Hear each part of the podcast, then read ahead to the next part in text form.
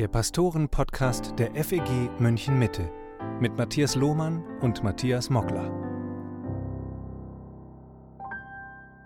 Hallo und herzlich willkommen zum Pastoren-Podcast mit Matthias Mockler und Matthias Lohmann. Weihnachten steht vor der Tür. In diesem Advent haben wir uns mit einer Predigtserie durch den Stammbaum Jesu darauf vorbereitet. Genauer, wir haben uns einige Frauen im Stammbaum Jesu angeschaut. Was können wir von ihnen über uns und über Gott lernen? Darüber sprechen wir nochmal in dieser Podcast-Folge. Matthias, normalerweise läuft das ja bei Stammbäumen in der Bibel nach dem Muster Sohn vom Sohn vom Sohn vom Sohn. Im Matthäusevangelium ist das ein bisschen anders. Da tauchen nämlich Tamar, Rahab, Ruth und die Frau des Uriah auf. Warum? Nun, eins ist klar, Gott verschwendet keine Worte. Was er uns durch sein heiliges Wort sagt, hat Bedeutung. Dabei gibt es sicher einige Aspekte, die auf alle vier Frauen zutreffen und damit vielleicht eine größere Bedeutung haben und andererseits aber sicher auch jeweils unterschiedliche Aspekte, von denen wir auch etwas lernen können. Dann lass uns das mal genauer anschauen. Was verbindet denn alle vier Frauen und was können sie uns lehren? Nun, zum einen sind sie alle Frauen, das ist offensichtlich, äh, aber auch bedeutend. Jesus erhebt den Stand der Frau. Sie wird nicht komplett verschwiegen. Äh, dann waren sie sehr wahrscheinlich alles Ausländerinnen. Bei Tamar ist es sehr naheliegend, dass sie eine Kananiterin war, denn dort in Kanaan hatte Judah sie getroffen und dann seinem ältesten Sohn Er zur Frau gegeben. Bei Rahab wissen wir das explizit, dass sie eine Kananiterin aus der Stadt Jericho war. Ruth wird mehrfach beschrieben als die Moabiterin. Und über die Frau des Uriah wissen wir nicht ganz viel, aber Uriah war ein Hittiter und es ist eher unwahrscheinlich, dass ein jüdischer Vater seine jüdische Tochter einem Hittiter zur Frau gegeben hätte. Also von daher war sie wahrscheinlich auch eine Hittiterin. Und ich denke, damit wird schon deutlich, dass Jesus eben kein exklusiv jüdischer Retter ist. In seinem Stammbaum finden sich andere Völker. Und er kommt für alle Völker. Und dann vielleicht drittens können wir sehen, dass alle vier Frauen auf äußerst ungewöhnliche und meist skandalöse Weise zu Kindern kommen, womit sie auf die schwangere Jungfrau Maria vorbereiten. Ja, genau das greift Matthäus nach dem Stammbaum dann auf in seinem Evangelium, wenn er darüber berichtet, dass diese Jungfrau schwanger geworden ist und das für Josef erstmal schwer zu glauben ist. Mit dem Migrationshintergrund der Frauen haben wir wahrscheinlich kein Problem, aber du hast es gerade schon angedeutet, was wirklich anstößig ist.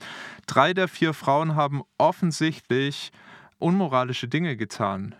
Immer geht es dabei um Sex. Tamar verkleidete sich als Prostituierte und verführte ihren Schwiegervater. Rahab war eine Hure, die hatte Geld damit verdient mit Sex. Bathseba hat mit David die Ehe gebrochen und Matthäus betont das sogar im Stammbaum. Er nennt sie ja die Frau des Uriah. Warum hat sich Gott nicht anständigere Frauen als Vorfahren Jesu ausgesucht? Naja, zumindest bei Tama und der Frau des Uriah sind es ja vor allem die Sünden der Männer, die hier eine große Rolle spielen. Ja, die Frauen haben auch nicht alles richtig gemacht, das ist offensichtlich, aber sie sind sicherlich hier nicht die Bösewichte in den Geschichten. Und letztendlich muss man auch deutlich erkennen, Jesus konnte keine anständigen Vorfahren haben. Das ist ja genau der Punkt. Er, kommt mitten in eine sündige Familie, er kommt mitten in eine sündige Welt. Und er allein ist anständig und deshalb fähig, unser aller Retter zu sein. Und dann kam Jesus ja als Sohn der Maria zur Welt. Warum ausgerechnet Maria? Was hatte Maria, was die anderen Frauen nicht hatten? Ja, ich denke, das ist eine Frage, die wir Menschen uns oft stellen im Hinblick auf Gottes Wahl. Aber wahrscheinlich ist es die falsche Frage. Gottes Gnadenwahl hängt nicht von uns ab, es ist seine freie Wahl. Ja, deswegen wird Maria vom Engel Gabriel als du Begnadete angesprochen und fährt dann fort, du hast Gnade bei Gott gefunden. Ja, genau das greift Maria dann auch in ihrem Lobpreis auf. Sie spricht von Gott, ihrem Heiland, und fährt fort und sagt, denn er hat die Niedrigkeit seiner Magd angesehen.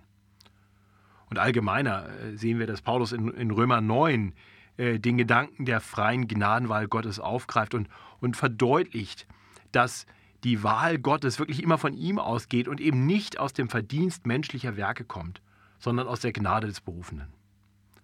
Auf einer anderen Ebene kann man aber natürlich auch festhalten, dass der Herr eben schon angekündigt hatte durch den Propheten Jesaja, dass ähm, Jesus, dass der Messias kommen würde durch eine Jungfrau. Äh, und wir sehen natürlich in Maria auch eine Gott sehr hingegebene Frau. Aber es war sicherlich nicht so, dass Gott etwas in Maria sah und sie deshalb dann ausgewählt hat, sondern er hat sie ausgewählt und sie zu dem Menschen gemacht von Anfang an, den er dann auch gebrauchen wollte.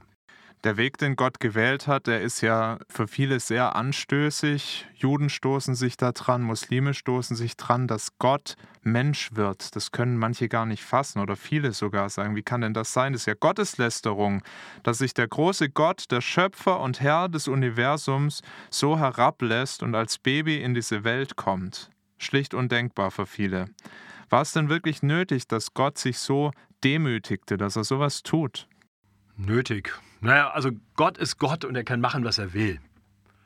Aber klar ist auch, wir brauchen einen Retter, der an unsere Stelle treten kann und für uns das gerechte Gericht des gerechten Gottes auf sich nehmen kann.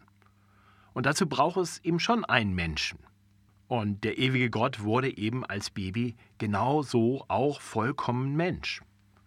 Ja, und zum anderen können wir auch gerade dadurch, dass Gott Mensch geworden ist, dass er in diese Welt hineingeboren wird, mit allem, was dazugehört, äh, mit unserem Herrn viel mehr ja, in Beziehung treten, ihn, ihn besser kennen, besser verstehen. Wir können mit ihm reden auf Augenhöhe, von Mensch zu Mensch im Gebet.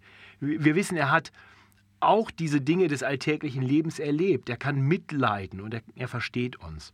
Und ich denke, es ist Ausdruck der großen Barmherzigkeit Gottes, dass er in dieser Weise Mensch geworden ist. Viele unserer Zeitgenossen halten die Geschichte von der Menschwerdung Gottes ja schlicht für ein Märchen, eine schöne Geschichte. Gott zeigt uns seine Liebe, damit können schon viele was anfangen, aber es ist doch für sie ein Märchen. Was sagst du denen? Nun, zum einen würde ich darauf hinweisen, dass es historisch extrem gut belegt ist, dass Jesus wirklich gelebt hat. Ja, viele, viel mehr als viele andere historische Ereignisse und Personen. Ähm, und zwar Personen und Ereignisse, von denen wir sofort davon ausgehen, dass sie Fakten sind. Fakten der Weltgeschichte. Nun, Jesus ist ein definitiver Fakt der Weltgeschichte, wenn man das rein historisch betrachtet. Der Historiker Markus Spieker zeigt das sehr hilfreich in seinem Buch Jesus eine Weltgeschichte. Äh, es ist spannend zu lesen, wie er das als Historiker wirklich aufarbeitet und, und äh, deutlich macht, da können keine Zweifel bestehen. Jesus hat gelebt und Jesus war äh, der Mann, von dem die Bibel eben auch berichtet. Und vor allem bezeugt eben die Bibel das selbst. Und wenn wir die Bibel lesen, dann merken wir, es ist ein faszinierendes Buch. Das findet man sonst nirgends. Und das überführt Menschen.